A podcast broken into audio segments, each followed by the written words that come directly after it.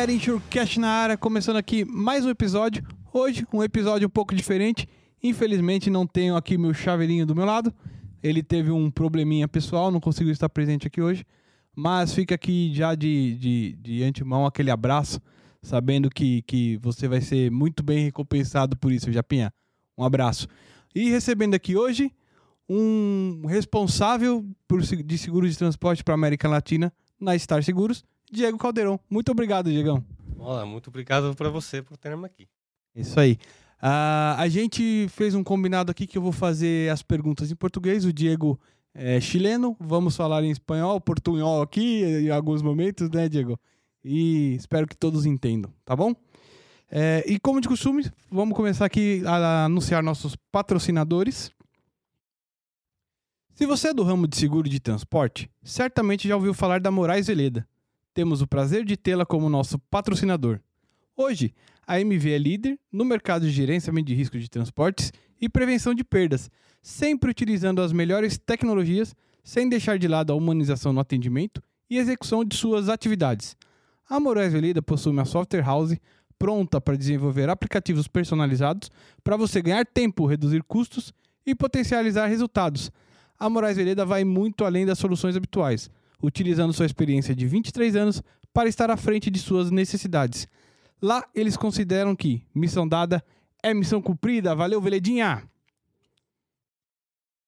Continuando aqui, a BRK está há mais de 15 anos no mercado de gerenciamento de riscos e gestão logística, sempre focada em resultados e satisfação plena de seus clientes, se destacando no desenvolvimento de soluções customizadas com resultados positivos e constantes para seus clientes. A BRK oferece soluções tecnológicas para mitigação de risco de roubo de carga, tais quais monitoramento de veículos, inteligência aplicada aos processos de transporte, prevenção de acidentes e sistema de gestão logística. Brasil Risk agora é BRK. Finalizando aqui, a LogRisk é a empresa internacional do grupo NSTech e a primeira empresa brasileira de gerenciamento de riscos, gestão logísticas e prevenção de acidentes a operar no México. Além de México, já atua também na Colômbia, Peru e Equador. Seus grandes diferenciais para o mercado mexicano são a capacidade de interação das diversas tecnologias de rastreamento em sua plataforma e uma estrutura própria de pronta resposta. Com cobertura nacional focada na recuperação de cargas, acumulando o melhor resultado da região é isso aí. Valeu, Tadeuzão.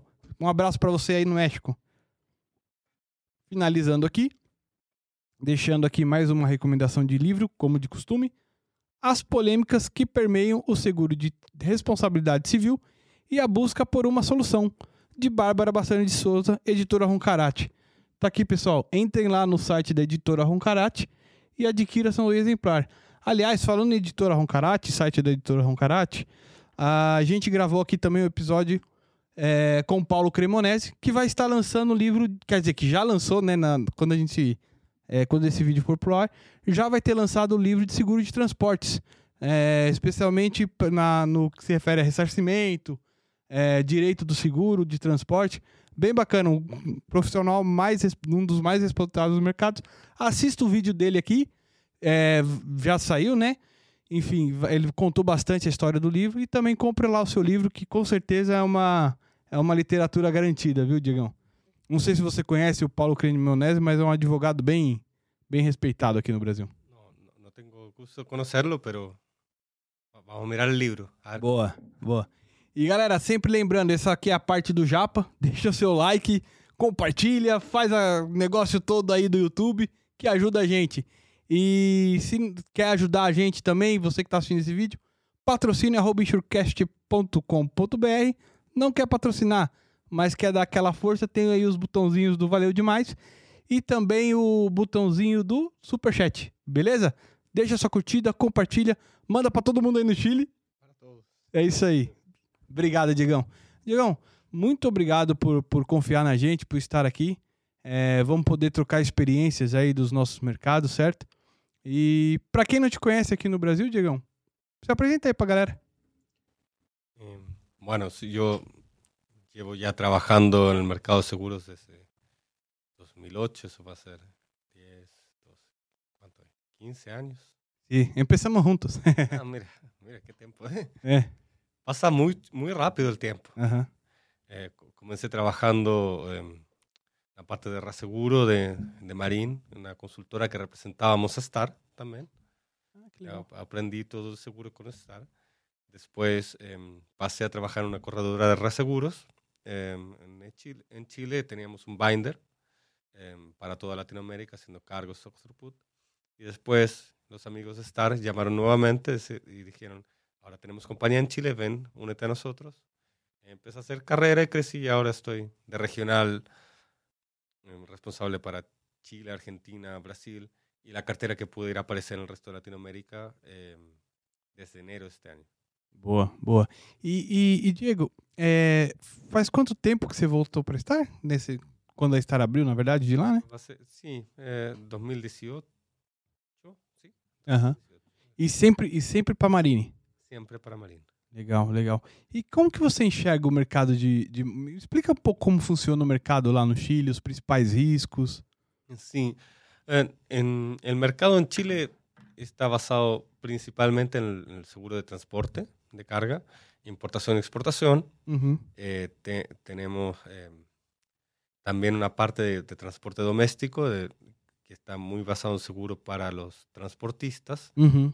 Tiene em, una moda- modalidad un poco diferente que aquí en Brasil. Ten- es un seguro de carga eh, que el transportista contrata con el beneficiario, el dueño de la carga. Ah, ok. Entonces, no es un seguro de responsabilidad como debiera ser, más eh, eh, un seguro de daño físico que contratan los, transportistas. Então lá o, nunca o- a indenização vai direto para o transportador, sim para o dono da carga. Y sí, por supuesto, que es el que tiene Aham. que es asegurable. Perfeito, perfeito. Sabe que aqui no Brasil a gente tinha um, um modelo que era. A gente chamava que o seguro de responsabilidade civil é o seguro de reembolso. Na prática ainda é. Que basicamente assim, eu só te pago depois que você reembolsou o, o embarcador. Porém, às vezes isso traz uma, um problema logístico que assim, um transportador que faz. enche o caminhão com, sei lá, 100 clientes como é que a seguradora faz esse pagamento para os seus clientes. Então, que, que, qual for a solução encontrada na época? Ah, é, eu te, te adianto aqui um dinheiro, porque normalmente aqui os transportadores não conseguiriam pagar e se reembolsar. Então, as seguradoras iam adiantando, sei lá, toma aqui 30% da indenização, me entrega os recibos desse 30%, eu te dou mais 30% até que complete a indenização total da carga. E o porquê disso? Porque antes assim, é, houve um momento que se pagava direto e depois o, o, o transportador não repassava para o embarcador e o embarcador vinha processar a seguradora. Exacto. E a gente pagava duas vezes. Un dicho muy conocido en el mercado de seguros, quien paga mal, paga dos veces. Paga duas vezes. Exacto. É como que é essa dinâmica lá, Diego, assim, de pagar assim, é tranquilo? No, es, es tranquilo. Muchas veces em, no aplica tanto para cargas consolidadas, porque, Ujú. Porque las cargas consolidadas son sobre todo importación y exportación, y esas tienen el seguro demandante normalmente. Aham. Pero entonces este seguro más de transporte nacional, eh, normalmente tienes un solo cliente arriba del camión. Es difícil tener cliente carga compartida. ¿no? Y por la realidad geográfica del país, que es mucho, muy distinta a Brasil, que tiene muchas distancias, que tiene más sentido compartir eh, camión. Aham. eh, en- en Chile, eh, encomiendas pequeñas van por correo y eh, Ok. encomiendas más grandes ya usan todo un camión. Entendi, entendi. Interessante, interessante.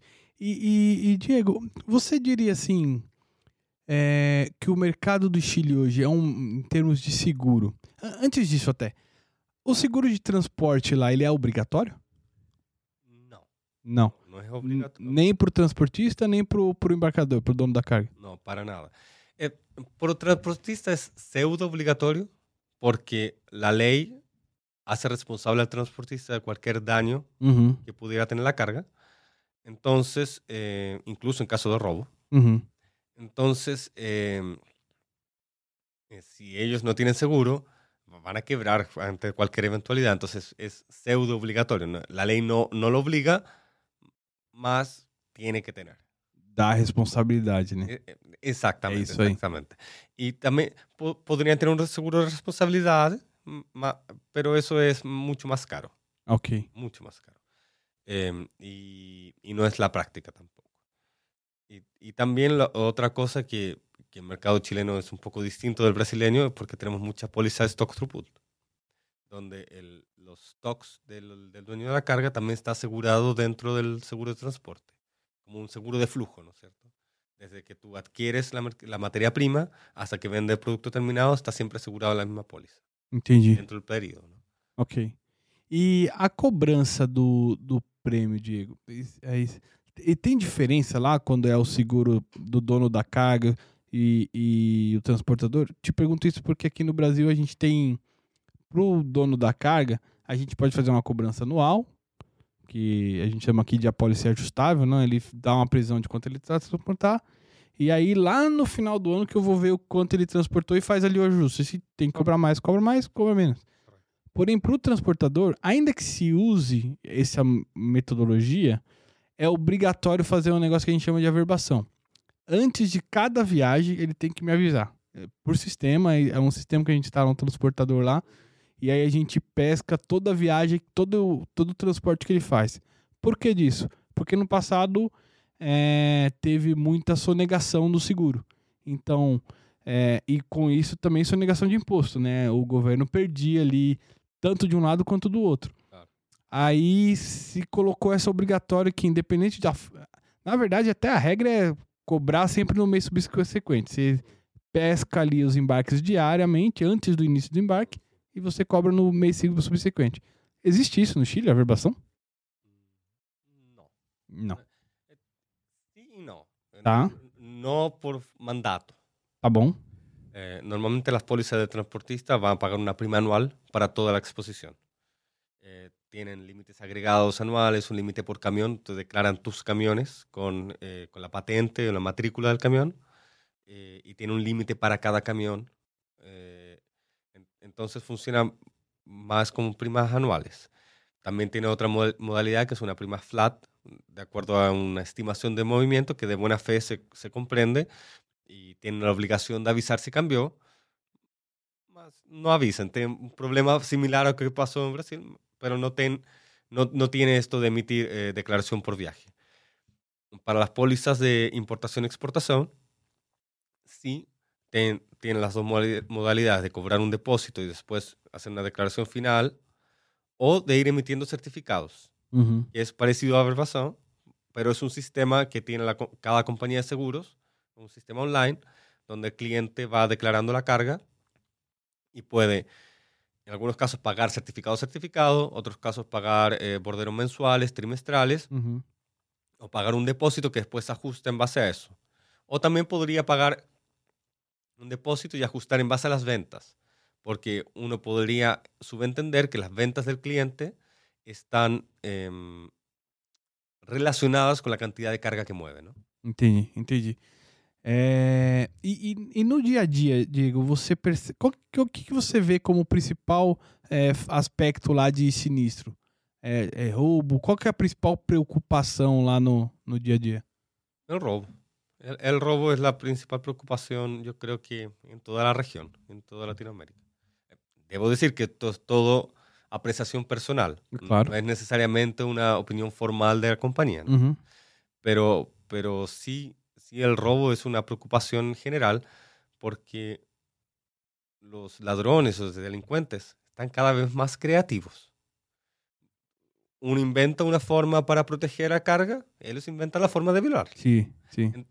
Y, y- y también os- los temas políticos que están pasando en la región, que cambios, por ejemplo, en Centroamérica, que están poniendo gobiernos más duros, ha producido una ola migrante de delincuentes hacia el sur. Uhum, uhum. Em, que estamos viendo un cambio, por ejemplo, en Chile estamos viendo un nivel de violencia a la hora de robar que antes no veíamos. Siempre tuvimos gente que robó, Claro. eso existe desde que mundo es mundo, ¿no es cierto? Pero, pero eh, si bien antes ellos tomaban la carga, ahora, ahora ellos toman también eh, eh, el chofer o quieren amenazar, pedir rescate por el chofer. Un, un tipo de... de Nossa, de- de virou um delin- sequestro também do chofer. secuestro, es- exacto, exacto. Nossa. Es- Estamos viendo y un nivel de. Aham. Antes robaban un camión y ahora están entrando a robar a los puertos muchos contenedores. Eh, no es tan frecuente, Claro. Pero una vez cada seis meses, una vez, dos veces al año, tres veces al año, escuchamos un gran evento que, que fue concertado, preparado con mucho tiempo, ¿no? Y, y eso nos tiene muy preocupados porque es una evolución del tipo de robo, donde ellos van y cortan el sistema de seguridad que puede estar operando en otro lugar, Uhum. donde, y si bien no es tan frecuente, es muy severo. Muy severo.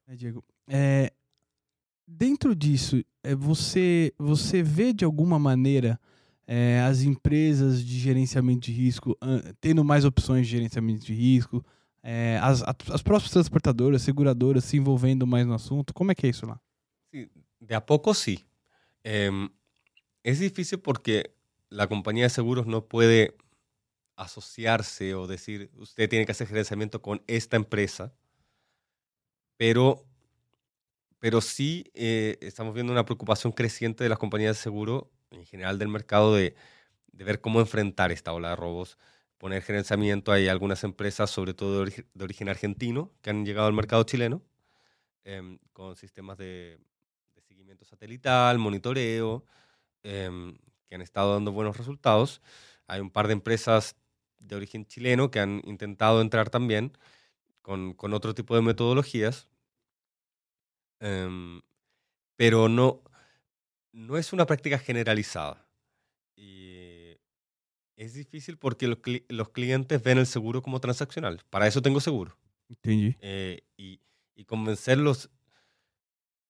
Mi punto de vista es que el seguro va- te va a indemnizar el valor de la carga, pero no te va a devolver la pérdida de mercado que tú tienes por no tener tu producto en la tienda el, el momento que, que, tienes que, que tienes que tenerlo. Uhum. Entonces, esa pérdida de venta, eh, los clientes no la ven tan rápido. Perfeito. Y yo creo que son conscientes, pero, pero no, no están dispuestos a gastar. Y es un, es un proceso de maduración, yo creo. É. Você sabe que isso que você me fala me faz me remete ao tempo que eu comecei no seguro. Que a gente aqui no Brasil, bom, Brasil é o país que mais se rouba carga do mundo, é natural que ao menos nesse ponto También es donde más carga se mueve. também, também, também tem isso. Então, é, antigamente a gente tinha muito essa cabeça aqui, sabe, Diego?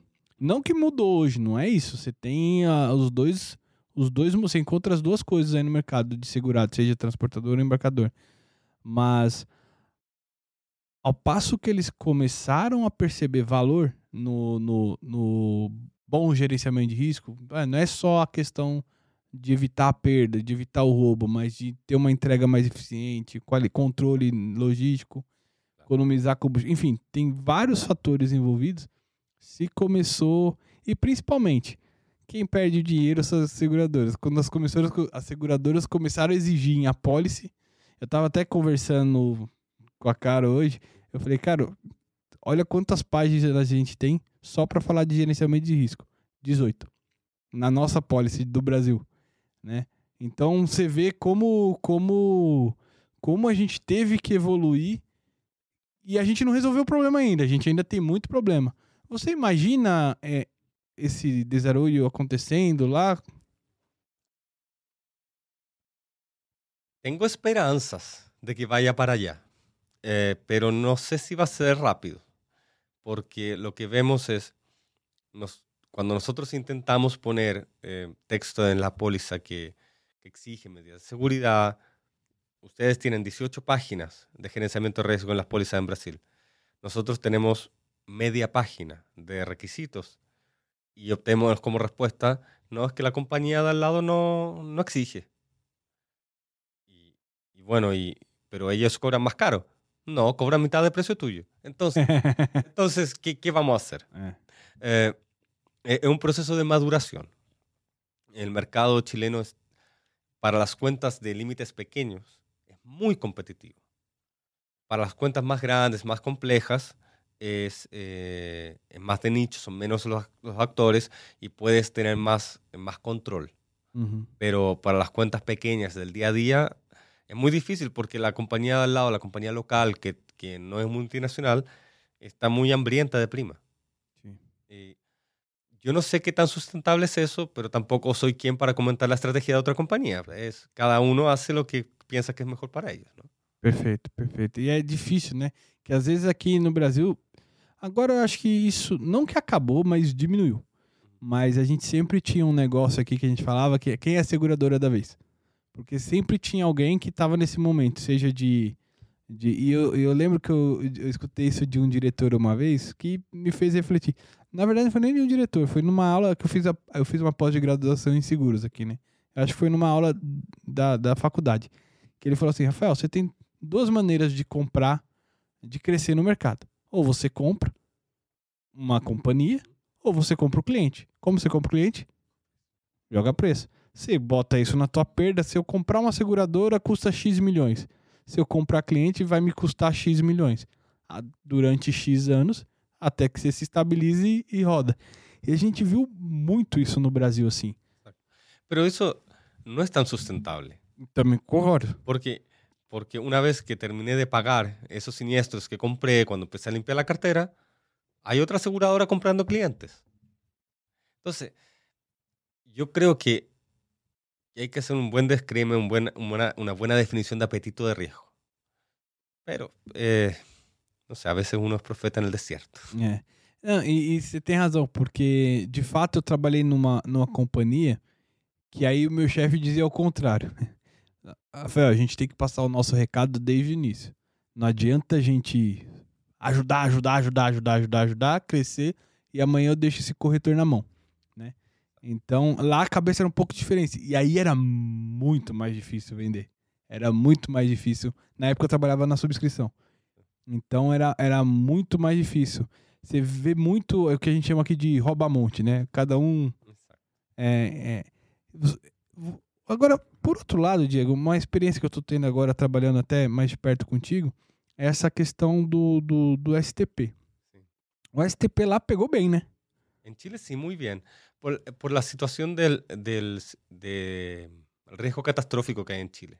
El STP cae muy bien en los países con, con riesgos catastróficos, porque les voy a decir algo que no es muy bueno para nuestro mercado, pero uh que pasa es que las tasas de property son más altas por el tema catastrófico, ponen deducibles altos, sublímites a veces, y va al mercado de marín, que es un poco más laxo en cuanto a deducible o tasa para el catastrófico. Eso permite generar más volumen de negocio. Pero también vale la pena preguntarse si los suscriptores de Marín somos o no más inteligentes que los de Property. ¿Por qué, ¿Por qué podemos suscribir el mismo riesgo a menos precio y a menor deducible? Pues eh, nosotros intentamos eh, modelar los riesgos, eh, hacer un trabajo profesional, inspeccionar las ubicaciones y seleccionar, ¿no es cierto? Eh, qué riesgo, dónde están nuestros cúmulos, etc.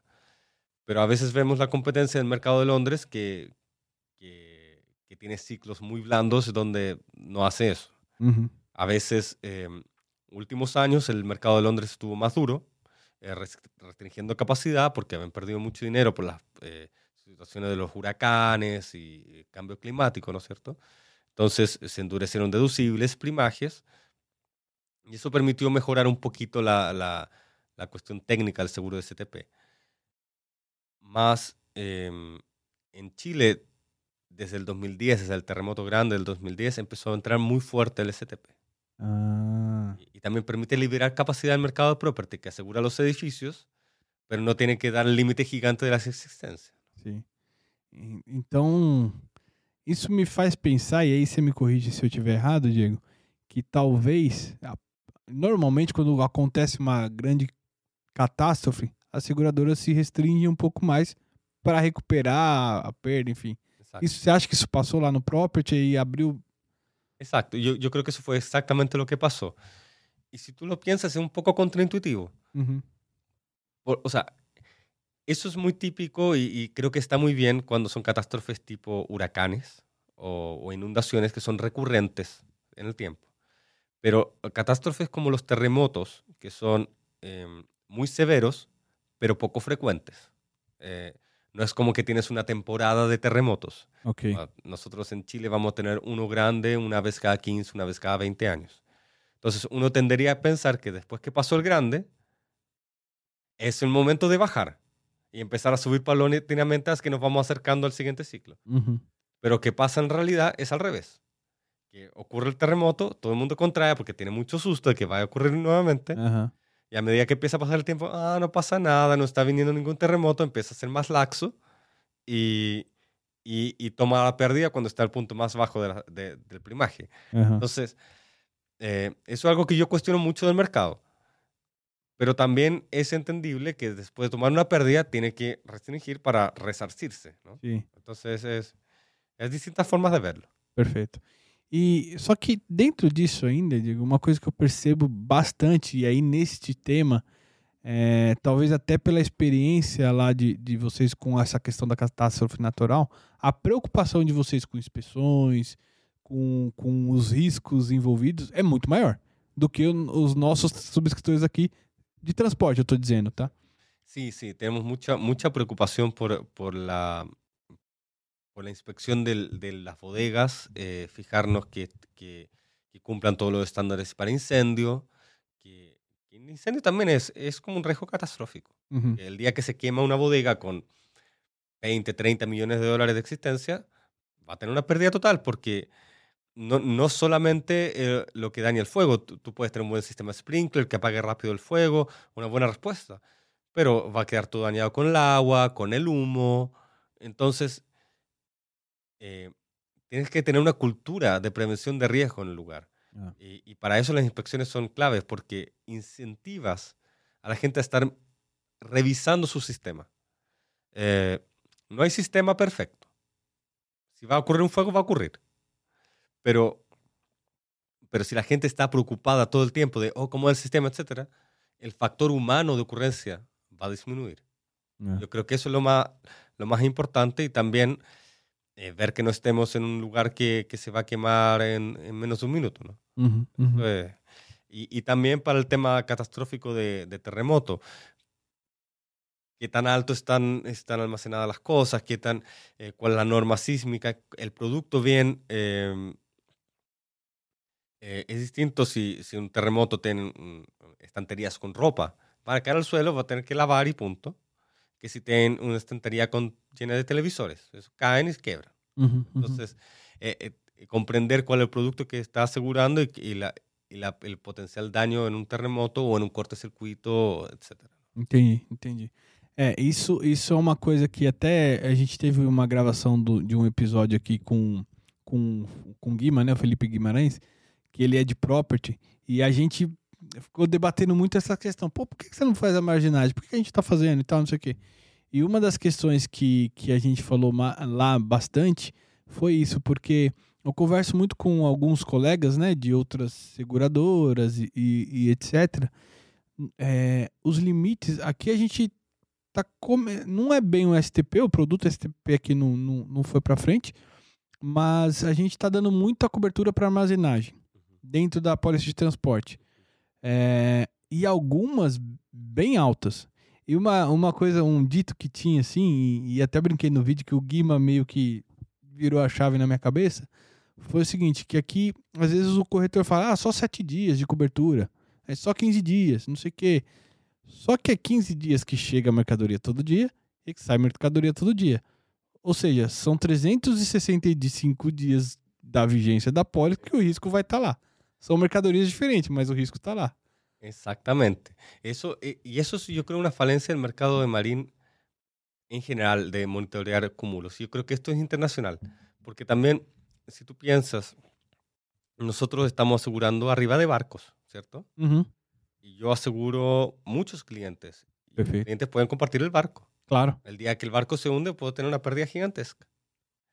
que en- entonces el cómo cómo podemos monitorear ese cúmulo es, es, es un desafío muy grande. La tecnología nos podría ayudar pero eso podría también conducir a, un, a una restricción de capacidad porque vamos a visibilizar un cúmulo que hoy día es invisible. También pasa esto porque nosotros queremos cubrir la mercadería de bodega a bodega y sabemos que parte natural de un transporte tiene detenciones, que el transportista debe parar un lugar para cambiar un camión o para eh, desconsolidar y volver a consolidar. Es normal, el transporte no es solamente estar en movimiento, tiene partes estáticas. Perfecto. Eh, lo que es importante saber es, voy a tener siempre cúmulo en la misma ubicación, porque si es así, tengo que considerarlo como si fuera stock. Tengo que mandar a inspeccionar, cuáles son los protocolos, etc. Ahora, si voy a usar distintas ubicaciones, va a ser muy eventual y no voy a tener tanto cúmulo, entonces no es tan, eh, es, mucho más dinámico. Perfecto. Pero eso es importante porque a veces los corredores no dan tanta información.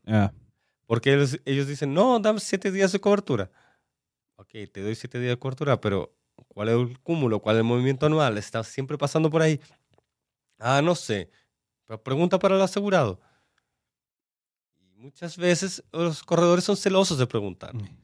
No puedo decir que tienen miedo porque ninguém va a querer hacer negocio más conmigo, ¿no? Pero, pero, pero no es... Cuesta a veces tratar de hilar más fino. Entonces yo creo que lo que es muy importante es cuando uno ya está en el riesgo, empezar a conocer, empezar a hacer preguntas, acercarse al asegurado para ir conociendo más la operación e ir corrigiendo esas falencias que se dan na primeira subscrição. Uhum. É, até dentro disso, Diego, é, uma coisa que eu percebo muitas vezes em algumas reuniões é alguns, alguns corretores buscam ser esse assessor, né, dos dois lados, assim, fazer esse, essa mediação. Outros, numa situação que você pergunta, é, a outra não está perguntando, ó, tá aqui, já tem aqui a opção, tá aqui a cobertura, segue o jogo. Exactamente, exactamente. Y yo no los culpo. Si hay una compañía que está dispuesta a dar el riesgo sin preguntar uh -huh. y más encima incluso va a ser más competitiva en precio, yo no los culpo. Uh -huh. Pero por otro lado, si usted quiere tener una relación de largo plazo con el asegurador, donde, donde juntos se puedan acompañar y ser socios, uh -huh. lo que yo siempre trato de buscar en mis relaciones comerciales, es tener clientes de largo plazo, eh, entonces vale la pena un poquito más de pregunta. Yo creo que más información permite una mejor evaluación del riesgo. Y si, y si, el riesgo es bueno, va a terminar en un mucho mejor precio. Ahora, si el riesgo es malo, tiene el riesgo de declinación. Entonces, entonces yo comprendo por qué los corredores eh, no quieren preguntar. No es solo flojera, uh -huh. es, también están protegiendo a su cliente. Pero, pero yo creo que es mejor para toda la industria que esté toda la informação encima da mesa. É. E que pueda tomar inf decisões informadas. Perfeito. É, é, teve até um caso que aconteceu há um tempo atrás aí comigo, foi o seguinte. Estava sendo é, avaliado lá uma determinada situação e tal. Acho que era até um embarque esporádico, alguma coisa assim. É, embarque esporádico lá é comum também? É muito comum, sim. sim, sim. É. Aí um, chegou o embarque lá para evaluar, para avaliar. Aí a, a, informação veio assim: ó, embarque de mercadoria X que vai para tal lugar, passando por tal ponto. Aí, aí eu, mas caraca, não, não veio nada de informação, só isso, sério mesmo? Tipo, não, não tem ali um, uma lista de informações básicas. O próprio corretor que é especialista chega lá, meu, né, calma aí, tá faltando não sei o que. Aí, aí como estava sendo muito tratado por telefone, muitas das informações a gente foi conseguindo e foi avaliando, avaliando, avaliando. Só que aí chegou o ponto principal. Tá, da onde a mercadoria vai sair? Aí voltou lá para perguntar, da onde, a... porque assim, existia uma informação, acho que telefônica, que a mercadoria ia sair de um tal ponto, mas aí eu falei com uma pessoa, talvez não seja. Eu, como não? Calma aí. Então a gente não tem certeza. Volta e pergunta. E nessa que foi perguntar, nossa, mas eu tomei uma mijada. É, mijada aqui é bronca, né? Eu tomei uma bronca do corredor, mas vocês têm que perguntar tudo de uma vez. Eu falei, concordo que eu tenho que perguntar tudo de uma vez. Eu acho que isso. Sim. Até ah. posso concordar com isso. Mas não é uma informação básica que você também poderia ter feito essa análise? Exacto. O sea, la información básica de, de dónde sale la carga, para dónde va, cuál es el nombre del barco, eh, cu eh, cuál es el, eh, los puntos de, de, de, descanso que va a tener la carga. Son información básica. Y si, y si un corredor que está intentando colocar un, un, un viaje esporádico no quiere preguntar eso, o no se le ocurre que es una información básica para analizar el riesgo, No sé, es difícil. É que às vezes parece que a culpa é sempre da seguradora. Ah, você não viu isso, por que não perguntou antes? Tá, mas você também não viu, você é especialista, você é o consultor do negócio aqui. Claro. Nós dois erramos, vamos, vamos chegar nesse Sim. ponto então. Porque también pasa que nosotros podemos construir formas, ¿no es cierto? Cuestionarios. Perfeito, perfeito. Y nosotros pasamos cuestionarios. Mas, eh, mas eles dicen, ah, cuestionario muy, muy, muy complejo, muchas páginas para llenar. Yeah. Ent- Entonces, es, es un- es una, es, una tens- es una tensión creadora, digo yo. É. Porque cuando hay tensión, se crean soluciones. Uhum, Cuando no hay tensión, están todos tranquilos. bacana. Ma- pero también va para, para entropía, ¿no? Sim. Cuando están todos tranquilos, cosas pueden ir mal. é verdade. Es verdad. É verdade. E, e- e- Diego, como que você vê assim os diferentes mercados aqui da? A gente falou bastante de Chile, Brasil. Hoje você tem a Argentina lá abaixo de você também, enfim. Como é que você vê? Argentina es un mercado que está muy complejo hoy día porque la situación económica del país está complicada, con una inflación muy alta, la tasa de interés del Banco Central puso sobre 98% ya, entonces, y, y no logra controlar esa inflación, y mm, está muy difícil eh, eh, importar cosas porque no está pudiendo sacar dinero para fuera del país. El mercado de seguro está teniendo dificultades para pagar el reaseguro. Entonces, eh, un mercado que está muy deprimido, muy deprimido. Eh, pero mi impresión en general, dejando pasar esta coyuntura, es que en Argentina hay profesionales del seguro muy bien preparados, muy bien preparados, eh, que conocen mucho los riesgos. Eh, en general es un mercado muy competitivo porque hay muchas compañías de seguro con capacidad. Em, pero también tiene mucho desafío con robo. Hay zonas específicas muy difíciles en Argentina, por eso también hay mucho avance en gerenciamiento de riesgo allá, Uhum. em, con características un poco distintas que el gerenciamiento de acá de Brasil, pero, pero bastante avanzado. Mm, Pero el, el- el- ellos tienen el tema del seguro más seguridad que se vende en las pólizas, ¿no es cierto? É isso? Que, que junto con la póliza, el Uhum. seguro, vende el programa de gerenciamiento de riesgo. Ah, eles mesmos ainda. Que legal. ¿no? Es, es- es muy bueno, es muy bueno. Aham. Pero, pero también es, es un poco difícil para la aseguradora, porque si la seguridad no funciona, es culpa de la É, aseguradora. aí, aí você tem que pagar e pronto, né? Sí, o siniestro sí, Uhum. el siniestro sí. Pero también eh, el cliente va, se va a dar vuelta a la aseguradora y te va a decir, tú me propusiste ese plan y no funcionó. É, Y estoy pagando plata y dinero y no tengo ninguna pra algo razón". que não tá. É. En- Entonces, en general funciona. Eso es bueno que los programas funcionan, pero, pero es un riesgo que, que no necesariamente debería ser de la compañía de seguro, esa responsabilidad, ¿no? Concordo. Debería ser del gerenciador. Concordo, concordo. É, aqui, assim, a gente tem algumas companhias que estão não trazendo, não vendendo isso, mas fazendo um, um trabalho, digamos, de auditoria em tempo real. É, nas gerenciadoras de riscos e tal, porque como hoje esse tema de, de monitoramento e tal, a, a ver pelos, pelos nossos patrocinadores, inclusive, é bem enraizado no Brasil, Claro. você tem muita gente fazendo. Quando você tem muita gente fazendo, você tem o cara que faz bem e o cara que faz mal. Normal, como qualquer qualquer En toda profissão. industria. Eh. En toda industria. Inclusive, às vezes, dentro da empresa. Você- quando a empresa é muito grande, você vai ter padrões diferentes de trabalho, né? Claro. E aí, o que, que algumas seguradoras eh, estão fazendo? Montando estruturas parrudas para monitorar o caminhão em tempo real também. Só que aí ela não está monitorando o caminhão. Hay una palabra que no entendí. Estructuras para... Parrudas é grandes. Ok. ya. É, entendeu? Bem estruturadas. É, e aí, só que elas não estão monitorando exatamente o caminhão. Ela está monitorando você que está monitorando o caminhão. Então ela está monitorando a gerenciadora de risco. Mm, E aí, a cada possível falha, ela tá falando: "Ô, você viu isso aqui? Você viu aquilo ali? É, além disso, num sinistro, hoje em dia, se discute muito uma questão de pronta resposta. A pronta resposta, na verdade, assim, tomou o roubo, o que você vai fazer? Vou mandar só a polícia? Vou mandar uma equipe privada pro local? Vamos tentar recuperar? E isso cuesta, cuesta dinero. custa dinheiro. Y tiene que tener un balance, porque si la carga cuesta 100, no va a gastar 200 en recuperar. Aham. Perfeito. Es un- es, es- es un equilibrio constante, ¿no? É.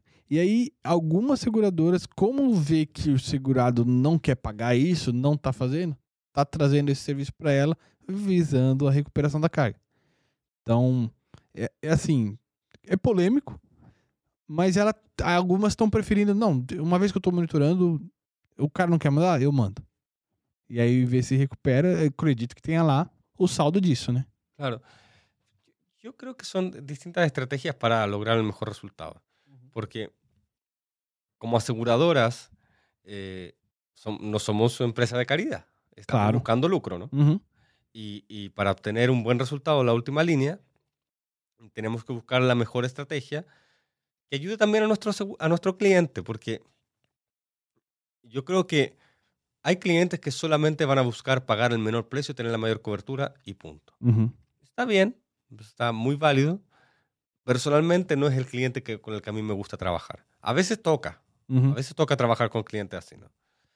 Pero lo que yo buscamos es el cliente que busca mejorar su operación constantemente, que tiene interés en mejorar. Uhum. El cliente que tiene interés en mejorar, bueno, veremos cómo pagamos eso. Pagamos una parte del cliente, una parte nosotros, o, o paga todo el cliente, o pagamos todo nosotros, dependiendo del premio. De... Sí, pero, pero lo que más yo creo que es buscar un cliente que quiere cuidar su carga.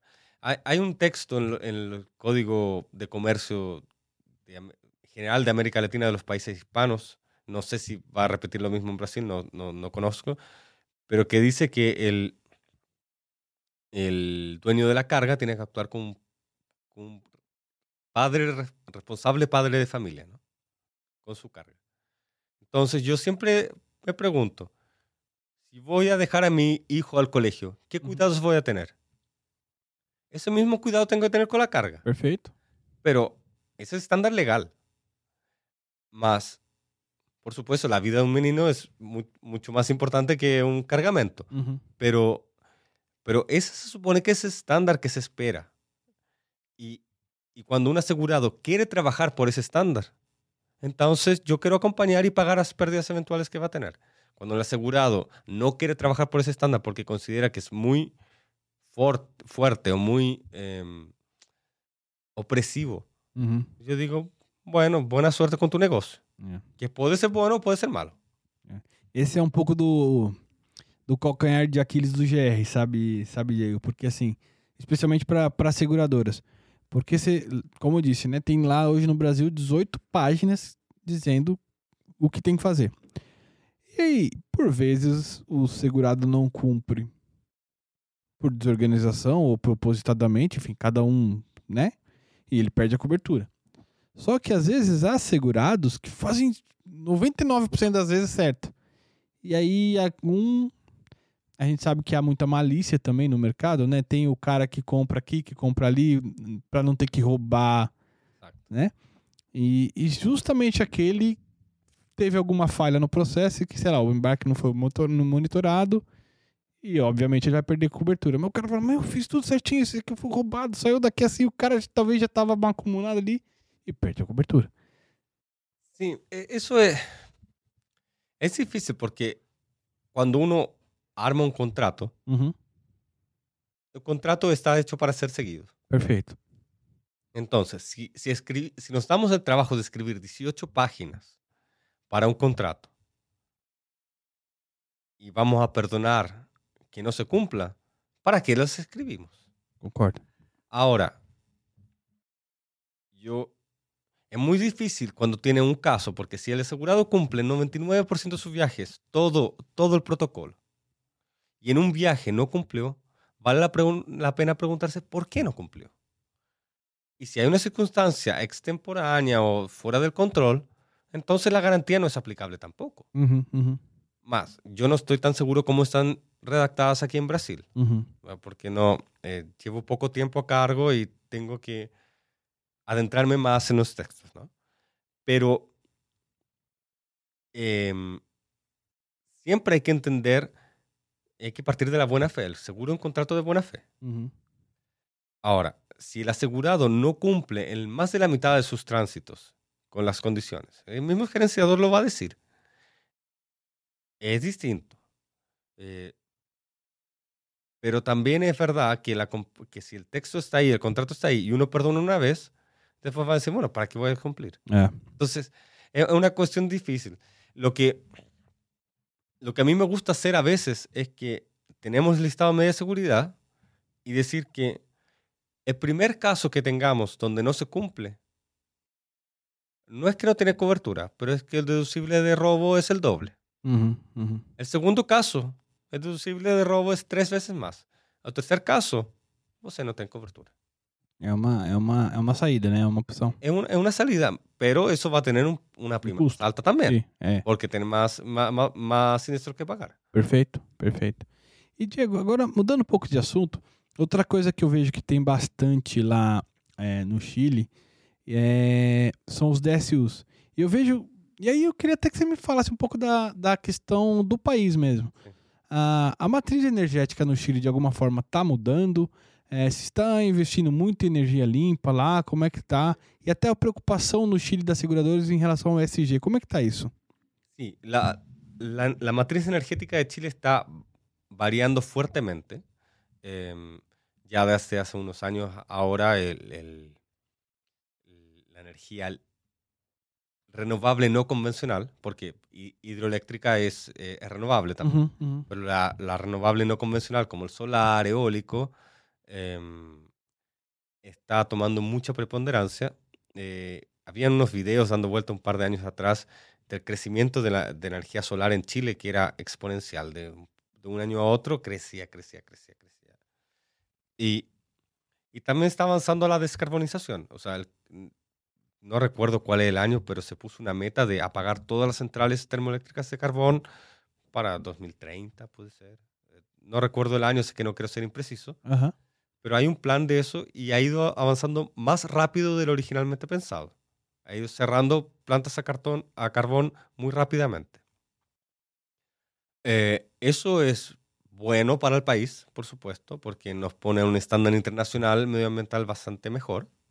Em, eh, reduce también la situación de muchas zonas de sacrificio donde estaban acumuladas muchas eh, de estas industrias que operaban con el carbón pero pone también un desafío a las, a las aseguradoras, porque está construyendo mucha planta energética de poco voltaje, entonces eh, son pequeñas, eh, pequeñas plantas solares, no son los grandes proyectos hidroeléctricos que estábamos acostumbrados antes, y eso em, hace que la posibilidad de un DSU alto con valores de carga bajos. Entonces hace un desbalance a la hora del, del riesgo, ¿no es cierto? Aham. Pero también da oportunidad eh, porque genera mucha prima, porque tiene mucha, eh, mucha planta. Nosotros hemos hecho los últimos seis meses uno, dos o tres proyectos de carga en DSU por mes. Y eso es eh, harto, harto, harto. Entonces, para nosotros es una preocupación, más que una preocupación, una ocupación de ayudar de que esas cargas lleguen bien, porque es también una forma de contribuir al país, Claro, a, a la economía del país, al medio ambiente del país. perfeito. Y también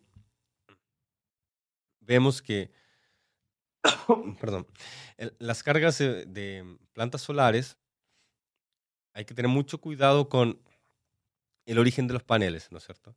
Cuando ellos vienen de China, eh, depende cuál es el proveedor, cómo, cómo es que están siendo estos paneles estivados adentro de los contenedores.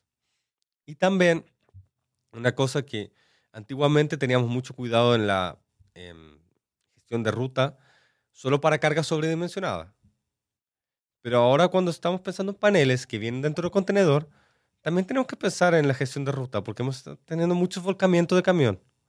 Y no es porque venga con sobredimensión, Uhum. pero ¿qué pasa con un volcamiento eh, de un transformador?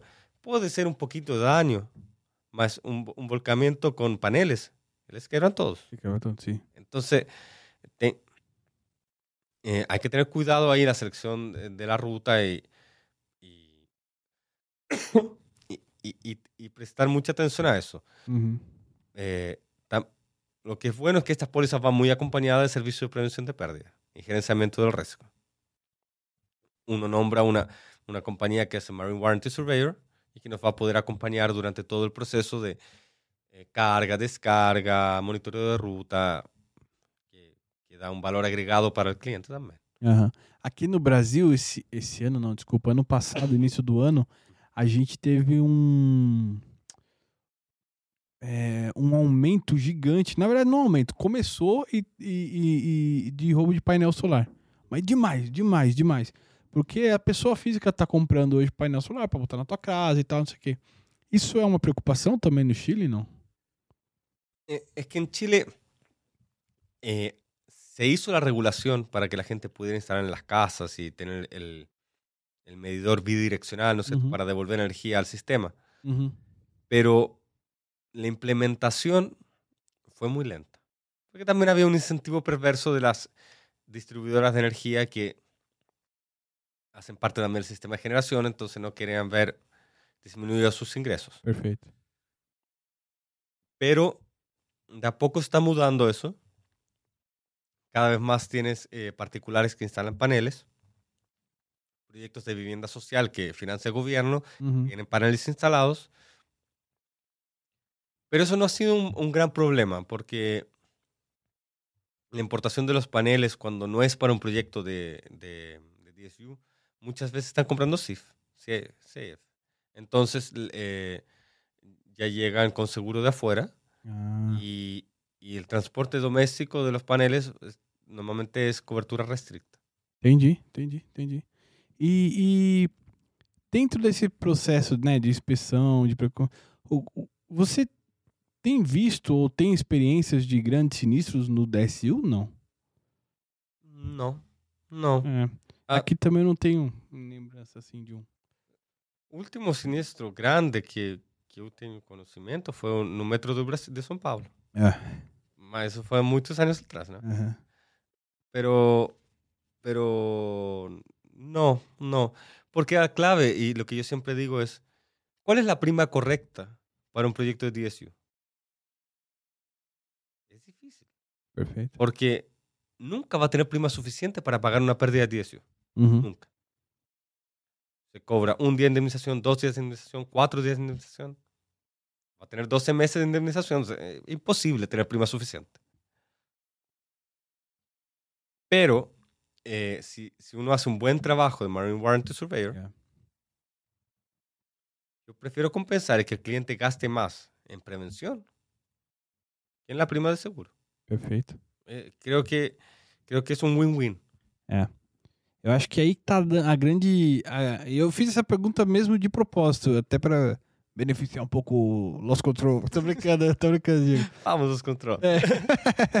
Mas o que acontece? Eu acho que o o DSU é um grande exemplo que, meu, quando tá todo mundo imbuído nesse, nesse objetivo de prevenção de fato, e ali ninguém quer ter perda, então tá todo mundo preocupado de fato, você vê que a coisa anda, né, Diego? Você vê que a coisa funciona de verdade. E- Exacto, porque el- el cliente está muy preocupado de construir y empezar a operar a tiempo. Ah. Es distinto cuando tiene un cliente que ya está operando, que ya está Sí. facturando. Estos son clientes que aún no están facturando. É, Y como no están facturando, tienen una presión muy grande de su inversionista. perfeito. Te- Tienen que empezar a facturar. O investimento tá feito, cadê, né? Exacto, claro. Y también tienen la obligación de, de los financistas, ellos muchas veces compran financiamiento en el exterior, bancos americanos, asiáticos, Aham. y e- ellos exigen el seguro de, de DSU, y como el seguro de DSU exige la inspección, si no inspecciona pierde cobertura, Uhum. entonces ellos se ponen muy nerviosos porque están en incumplimiento con el banco. El Ujú. banco puede retirar el financiamiento y puede tirar todo el proyecto para- por la borda. Aí. Eh, Los incentivos están bien puestos. E, e a concorrência lá, Diego? Tem, tem muitas opções assim de seguradoras? São bastantes, não? Sí, son, en, en Chile tenemos 15 aseguradoras Ah, ofreciendo seguros de transporte. En, en Argentina son más de 40 aseguradoras que ofrecen seguros de transporte. Uhum, uhum. Em, en, en Perú es bastante menos, son 3, 4 aseguradoras. Aham. Eh, pero la competencia siempre es fiera. Sí, sí, muy, muy fuerte. Yo creo que nosotros nos hemos diferenciado porque estamos en un nicho especial. Pero, pero, pero sí, el, el- en la cuenta mediana pequeña hay mucha competencia y, Y eso que a mí me preocupa un poco del mercado, que, que a veces tú tienes clientes que tienen histórico sinestral de, no sé, 30, 40 mil dólares de siniestro al año. Y compañía va y cobra 15 mil dólares de prima. Ujú, ujú. ¿Cómo eso va a ser sustentable en el tiempo? Es complicado. Es complicado, más la estrategia de algunos es hacer eh, participación de mercado para amortiguar por volumen. Ujú. Yo, yo no soy cierto si eso funciona o no funciona, pero sospecho que no. É, é. E, e, Diego, até para encaminhar para um, pra um, um encerramento, eu queria falar um pouquinho da sua participação na Alsum. Explica para o pessoal o que, é a Alsum, que, como é a sua participação lá. Alsum es la Asociación Latinoamericana de Suscriptores Marítimos, que agrupa am, a los grandes actores del mercado de seguro marítimo de la región, de todo México al sur, ¿no es cierto? Em, es- tiene una junta directiva y tiene después distintos comités, el comité de cascos, comité de carga. Yo hago parte del comité de carga, que tenemos reuniones periódicas para ir analizando distintos temas de la industria Uhum. ver si hay puntos importantes donde podemos quizás sacar position papers eh, de la industria, eh, por ejemplo, o organizar algún em, foro online, em, ¿cómo se dice? Ad hoc, por ejemplo, que pasó cuando estalló la, la guerra de Rusia con Ucrania. eh, y también ir preparando de a poco el- lo que es el, con- el congreso anual, que este año va a ser en Punta Cana, en octubre, están todos invitados para ir. Em, que es un, eh, un lugar donde todos los actores de la industria del seguro marítimo se juntan para eh, discutir eh, o, o capacitarse o compartir experiencias, ¿no? Entonces tenemos algunas palestras que son de, eh, de temas técnicos, de capacitación, o otros de compartir datos, cifras del mercado, ¿no es cierto? Y de compartir qué experiencias han funcionado bien en un país o en otro. Por ejemplo, el tema del gerenciamiento de riesgo de Brasil o de Argentina, que puede Ujú. funcionar en otros países, ¿no es cierto? Eh, el tema de, de, de, por ejemplo, cómo la venta a través de agentes o de bancas seguros en un país quizás puede funcionar en otro o no, porque las realidades culturales son muy distintas, ¿no es cierto? Perfeito. Entonces, pero eh, eh, es el lugar donde estamos todos juntos y, y, podemos aprender de la experiencia del otro. Por supuesto, somos competidores y siempre vamos a optar por el libre mercado. No, no, no es un lugar para la colusión, por supuesto que no lo es. Es un lugar para compartir experiencias. Y Alsum también tiene muchos cursos de capacitación, de capacitación la suscripción eh, de cascos, suscripción de carga, eh, que es muy bueno para capacitar eh, el personal. Yo lo he utilizado para capacitar a la gente de- en Chile, en Argentina. eh, tenemos que conversar para usarlo en Brasil también. Ahora que estamos conversando, eh, te- nos deberíamos Aham. y porque son cursos de mucha calidad a precio bastante módico. Eh, y también los afiliados tienen, tienen acceso a, a algunos cursos gratis también. Legal, legal. E até nesse tema que você falou do Brasil, o, Diego, eu até conversei aqui com o Henrique Cabral também no episódio que ele participou. Em algum ponto eu perguntei também pro, pro Ângelo Colombo, que é CEO da Suizi, e, e aí falando de outros mercados, não só o, o transporte, mas eu vejo o Brasil muito afastado da região. É, a própria Alsum, eu não vejo uma participação grande lá. O que, que, que você acha que acontece isso? A gente é chato, Diego? Los brasileños no, no watchen. No, no. no. Eh, Lo que pasa es que eh, yo creo que es un tema cultural.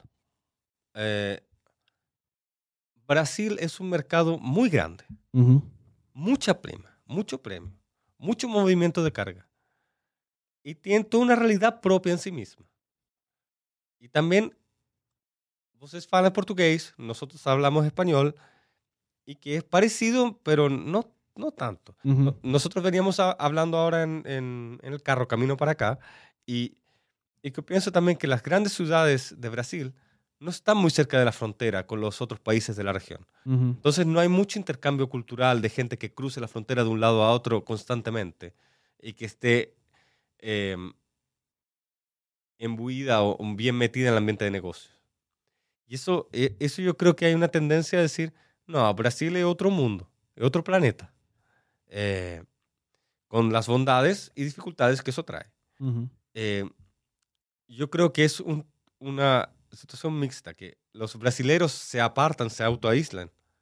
Y la región los aísla porque tenemos miedo de, de, de- de que, no sé, solo Brasil tiene la misma prima que el resto de Latinoamérica. Entonces, bueno, México no, pero si es Latinoamérica menos México, hace menos prima que o premio que, que Brasil solo.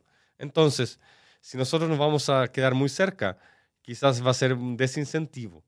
Eh, yo creo que son miedos infundados. La experiencia de Brasil tiene mucho que aportar a la región. Y la región tiene mucho que aportarle a Brasil también. Com certeza. Eh, pero yo creo que es un tema de, de sentir que son realidades muy distintas y no reconciliables. Lo mismo que pasa con Latinoamérica y Londres o, es- o mercado americano.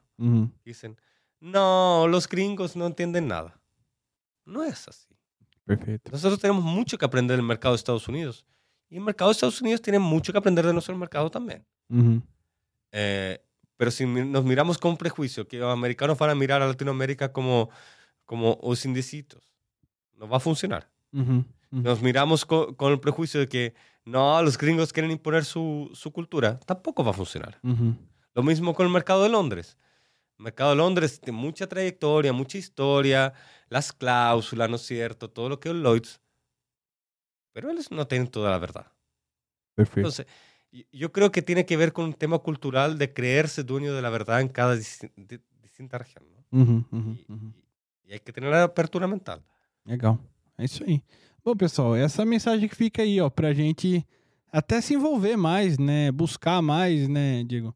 Você sabe que eu, eu assino embaixo o que você falou, Diego, porque assim, essa experiência que eu tô tendo no dia a dia lá com vocês também, é, é- você vê que eu já começo a ter algumas visões, pô, só que o Chile tá muito desenvolvido. Aqui o Brasil precisa mais. Em outros, outros aspectos, é, é normal, é normal. A gente tem experiências diferentes, né, Claro, né, né, né, né, Diego? Então, pô, obrigado, cara. Obrigado por você ter aceitado vir aqui. Obrigado. Espero que você tenha gostado aí do nosso, do nosso papo. No, un, un- un placer estar aquí. Estoy muy contento y, y yo, yo- yo estuve mirando os episodios en Shurcast. Uma tremenda iniciativa. Obrigado, obrigado. É isso aí. É, em nome do Japa também eu te agradeço. Ele falou demais pra mim aqui. Pô, agradece ele aí, pede desculpa. É, eu já te contei o que aconteceu, enfim. Mas é, Un saludo para Chapa. É isso aí. e, galera, sempre lembrando, Insurecast é um projeto pessoal meu e do Rodrigo. Nada que falamos aqui tem a ver com as empresas que a gente trabalha ou que eventualmente já tenhamos trabalhado, combinado? É, mais uma vez, obrigado, Diego. É, curtam, compartilhem o vídeo e é isso aí. Até a próxima, galera. Obrigado, Diegão. Obrigado. É isso aí.